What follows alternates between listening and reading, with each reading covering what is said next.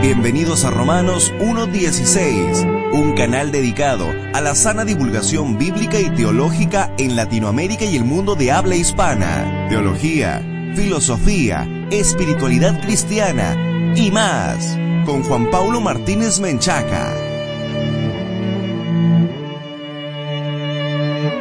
Bienvenidos estimados patrocinadores y amigos a este nuevo programa de Romanos 1.16. Yo soy Juan Paulo. Si esta es la primera vez que escuchas Romanos 1.16 te queremos invitar a que visites nuestro sitio web oficial en www.jpaulomartinez.com y que te unas como patrocinador en www.patreon.com diagonal Martínez para que accedas a un montón de recursos y videos exclusivos. Estamos en una nueva temporada de videos exclusivos para los patrocinadores que te van a equipar mejor para enfrentar los desafíos que presenta la posmodernidad. Quiero mandar un saludo a toda nuestra amable audiencia y en especial a William Von Castle que nos puso un comentario en nuestra página pública de Facebook, el podcast de Romanos 1.16. Dice, el Señor te bendiga y te guarde y sobreabunde en gracia y paz sobre tu vida y hogar. Muy bendecida Navidad y gracias a Dios por tu ministerio. Un abrazo a la distancia. Muchas gracias, estimado William. El Señor también te bendiga y te guarde a ti y a los tuyos siempre. Este episodio se titula 10 diferencias entre el rapto y la segunda venida de Cristo.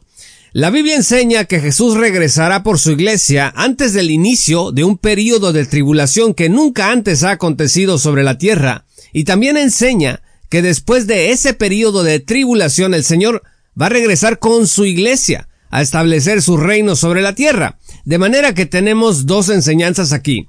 La venida de Cristo por su iglesia y la venida de Cristo con su iglesia. Hay creyentes, sin embargo, que pues han discutido lo anterior, dicen que la Biblia no enseña dos venidas de Cristo, sino solo una, pues consideran que el rapto y la segunda venida son un mismo evento, no creen que habrá una tribulación de la cual será librada la iglesia, tampoco creen que Israel tendrá un papel crucial durante el milenio, sostienen de hecho que estamos en el milenio y que Satanás está atado hoy y no está engañando a las naciones en este momento. Pero al mismo tiempo muchos de estos creyentes dicen que Jesús ya vino en el año 70 con la destrucción de Jerusalén, que vino en juicio en una nube, pero que vendrá otra vez al final de esta era. Entonces es evidente que niegan que la Biblia enseñe que el rapto y la segunda venida son dos eventos diferentes, pero al mismo tiempo afirman que Cristo ya vino dos veces. En primer lugar en su encarnación, en segundo lugar en el año 70 en una nube, y va a venir una tercera vez al final. En este programa no vamos a refutar estas creencias que fácilmente pueden aclararse con una interpretación literal de la profecía. Lo que vamos a hacer será analizar 10 diferencias entre la venida de Cristo por sus santos y la venida de Cristo con sus santos. Vamos a apoyarnos en esta ocasión en el trabajo de Lewis Perry Schaeffer y el Dr. Walburt. Desde luego que estos son trabajos antiguos, pero más antiguo es la fuente bíblica de donde emanaron y por ello siguen vigentes hasta la fecha. Empecemos entonces con las 10 diferencias o contrastes entre el rapto y la segunda venida de Cristo. Número 1. La venida de Cristo por sus santos para llevarlos al cielo es un movimiento de la tierra al cielo, mientras que la venida de Cristo con sus santos, cuando el Señor regrese al monte de los olivos y establezca su reino, es un movimiento del cielo a la tierra. Vean ustedes lo que dice Zacarías 14, versículo 4. Sus pies se posarán aquel día en el monte de los olivos que está frente a Jerusalén al oriente, y el monte de los olivos se hendirá por el medio, de oriente a occidente, formando un enorme valle, y una mitad del monte se apartará hacia el norte, y la otra mitad hacia el sur. Aquí dice claramente que cuando Cristo regrese con sus santos, va a poner sus pies sobre el monte de los olivos, es decir, es un movimiento del cielo a la tierra. Y primera Tesalonicenses 4 versículo 17 nos habla del otro evento, el evento del rapto, y aquí no dice que Jesús va a poner sus pies sobre la tierra, dice, entonces nosotros los que estemos vivos y que permanezcamos, seremos arrebatados juntamente con ellos en las nubes al encuentro del Señor en donde? En el aire. Y así estaremos con el Señor siempre. Quiere decir entonces que esta es una gran diferencia que hay que notar.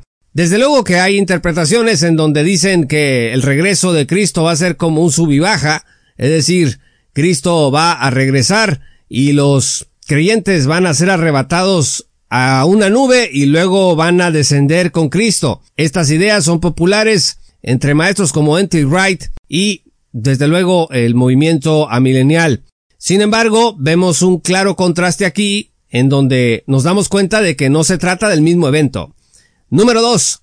En el rapto los santos que estén vivos son trasladados al cielo, mientras que en la segunda venida de Cristo a la tierra no hay naturalmente un traslado semejante. Juan 14 versículo 3 dice, y si me voy y les preparo un lugar, vendré otra vez y los tomaré a donde yo voy. Es decir, aquí Jesús está prometiendo un traslado para que donde yo esté, dice, allí estén ustedes también.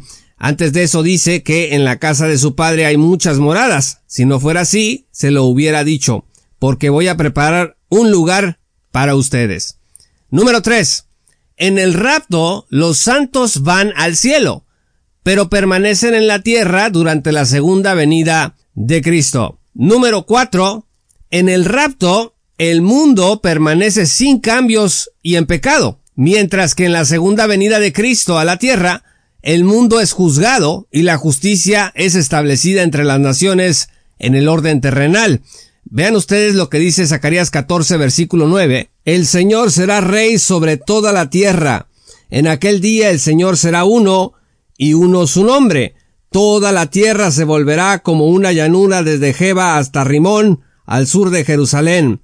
Pero ésta se levantará y será habitada en su lugar desde la puerta de Benjamín hasta el lugar de la puerta primera, hasta la puerta del ángulo desde la torre de Hananel hasta los lagares del rey y habitarán en ella y no habrá más maldición y Jerusalén habitará en seguridad. Vean ustedes la Jerusalén actual, pues lo que menos hay ahí es una sensación de seguridad, pero dice que Jesús regresará y será rey sobre toda la tierra y Jerusalén habitará en seguridad. Cuando el rapto acontezca, en cambio, el mundo va a seguir igual y va a empeorar de hecho. La maldad seguirá su curso, el pecado seguirá su curso, aún este rapto, este arrebatamiento de la iglesia, no será suficiente para ablandar los corazones endurecidos de los incrédulos. Número 5. El rapto de la iglesia es la liberación para los santos de la ira de Dios que vendrá, mientras que la segunda venida es la liberación de aquellos que creen en Cristo y que estén vivos sobre la tierra al final de la tribulación profetizada. Primera Tesalonicenses 1 versículo 10 dice, y esperar de los cielos a su Hijo, al cual resucitó de entre los muertos, es decir, a Jesús, escuche, quien nos libra de la ira venidera. En el rapto o arrebatamiento de la iglesia se cumplirá esta promesa que está aquí en esta porción de la escritura, en donde se dice que Jesús nos va a librar de la ira venidera. ¿Cómo? Pues raptando o arrebatando a su iglesia antes de la tribulación. Vean ustedes lo que dice Mateo 23:39. Porque les digo que desde ahora en adelante no me verán más hasta que digan, Bendito aquel que viene en el nombre del Señor. Aquí Jesús está lamentándose sobre Jerusalén por la incredulidad. Dice cuántas veces quise juntar a tus hijos como la gallina junta sus pollitos debajo de sus alas y no quisiste. Y aquí Jesús está profetizando que justo al final de la era de la tribulación sobre la tierra, el pueblo de Israel finalmente reconocerá que Jesús es aquel que viene en el nombre del Señor. Entonces, el rapto es liberación para los santos de la ira de Dios que vendrá, y es también liberación para los santos que estén vivos sobre la tierra al final de la tribulación profetizada. Número 6. El rapto es un evento descrito en la Biblia como inminente. ¿Qué quiere decir que sea inminente? Que puede acontecer en cualquier momento. De hecho, puede interrumpir esta grabación de este episodio del podcast de Romanos 1.16, mientras que la segunda venida de Cristo a la tierra es precedida por varias señales y eventos proféticos. Lea usted Mateo 24 con detenimiento para que vea que, a diferencia del arrebatamiento rapto de la iglesia, la segunda venida de Cristo con sus santos a la tierra para establecer el reino está precedida por varias señales y varios eventos proféticos que se deben de cumplir. Número 7. El rapto de los santos es un evento profetizado solo en el Nuevo Testamento, mientras que la segunda venida de Cristo a la tierra se haya profetizada tanto en el Antiguo como en el Nuevo Testamento. Número 8. El rapto está relacionado únicamente con los que son salvos, mientras que la segunda venida de Cristo a la tierra afecta tanto a salvos como a incrédulos. Solamente las personas que sean salvas al momento del rapto o arrebatamiento serán retirados de la tierra. Número 9. En el rapto, Satanás no es atado, sino que arrecia su ataque sobre toda la creación de Dios. Mientras que en la segunda venida de Cristo a la tierra a establecer su reino, Satanás es atado y toda su actividad es cesada. Satanás va a quedar inactivo. Vean ustedes lo que dice Apocalipsis 20 versículos 1 al 3. Vi entonces a un ángel que descendía del cielo con la llave del abismo y una gran cadena en su mano. El ángel prendió al dragón, la serpiente antigua que es el diablo y Satanás, y lo ató por mil años. Lo arrojó al abismo y lo encerró y puso un sello sobre él para que no engañara más a las naciones hasta que se cumplieran los mil años. Después de esto debe ser desatado por un poco de tiempo. Claramente, nosotros podemos observar la actividad demoníaca desatada en el mundo. Claramente podemos ver que las naciones están siendo engañadas. Aún en el Nuevo Testamento vemos evidencia de que los gentiles estaban siendo engañados por Satanás. Aún después de la resurrección y de la ascensión de Cristo, en medio de la actividad apostólica evangelística, ya había engaño de Satanás a las naciones, y el día de hoy Satanás sigue engañando a las naciones. Satanás no está atado. Satanás no está atado con una cadena muy larga y este tipo de cosas que se suelen decir a veces para querer enseñar que Satanás está atado y que este es el milenio. De ninguna manera. Es más, el Consejo de las Naciones, la Organización de las Naciones Unidas, por ejemplo, es epicentro el día de hoy de ataques a los valores de la fe cristiana, de ataques a la patria potestad, de ataques a la institución bíblica del matrimonio entre un hombre y una mujer, de ataques a la sexualidad en los términos de la regla que establece la escritura que se debe de observar en la moralidad sexual. Claramente tenemos otras organizaciones también en donde convergen las naciones como la Organización Mundial de la Salud, en donde hay una enorme promoción del aborto, entre otras cosas. Y número 10.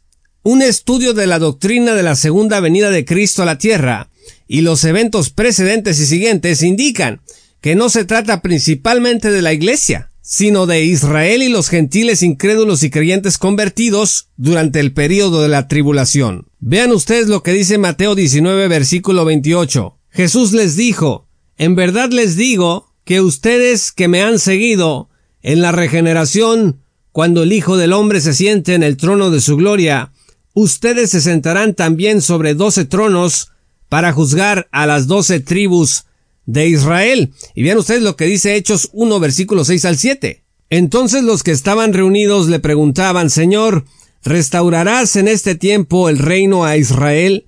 Jesús les contestó, no les corresponde a ustedes saber los tiempos ni las épocas que el Padre ha fijado con su propia autoridad. Entonces aquí en estas profecías está hablando del papel crucial que va a tener Israel durante el reinado milenial de Cristo. De hecho, esta pregunta que hacen los discípulos al principio de Hechos de si va a restaurar en ese tiempo el reino de Israel surge después de que, como dice el mismo texto más atrás, habían estado 40 días estudiando el tema del reino de Dios. Eso dice el versículo 3 del capítulo 1 de Hechos. Entonces en la segunda venida, Cristo viene con su iglesia y empieza esta etapa milenial en donde Israel tiene un papel clave. El regreso de Cristo, pues, por su iglesia, es una verdad que el Señor reveló no para asustar a los niños en la escuela dominical, ni tampoco para hacer temer a los cristianos, sino todo lo contrario. El rapto pretribulacional, la doctrina del arrebatamiento, es para consolar a los cristianos y para asegurarles no que van a sobrevivir a la tribulación y a la ira de Dios, sino para asegurar que serán librados de ella. Una cosa es sobrevivir y otra cosa es ser librado de ella. Y la promesa aquí es que seremos librados de ella. Imagine el corazón de un sentenciado a la pena de muerte cuando le dicen que un juez ha cambiado la sentencia y ahora se puede ir a casa. Pues tal agradecimiento es aquel que debe de existir en nuestros corazones al saber que seremos librados del día de la ira del Señor, que vendrá sobre todos los habitantes de la tierra, como dice Apocalipsis 3, versículo 10. Muchas gracias estimados patrocinadores y amigos por haber escuchado este programa. Si aún no eres patrocinador, te invito a que te unas en www.patreon.com diagonal J. Paulo Martínez vas a acceder a una serie nueva de videos exclusivos, recursos que te van a permitir estar mejor equipado para enfrentar los desafíos que presenta la posmodernidad. Recuerda seguirnos en nuestro canal de YouTube como el podcast de Romanos 1.16. También con el mismo nombre nos puedes encontrar en Facebook. Estamos en Instagram como arroba Martínez 1 y en el Twitter como jpmartínez-r116. Yo soy Juan Paulo y que el Señor los bendiga hasta que volvamos a encontrarnos. Esto fue Romanos 1.16 con Juan Paulo Martínez Menchaca. Únete como patrocinador y apoya la sana divulgación bíblica y teológica en América Latina. Búsquenos y síguenos en nuestro sitio web oficial, redes sociales y otras.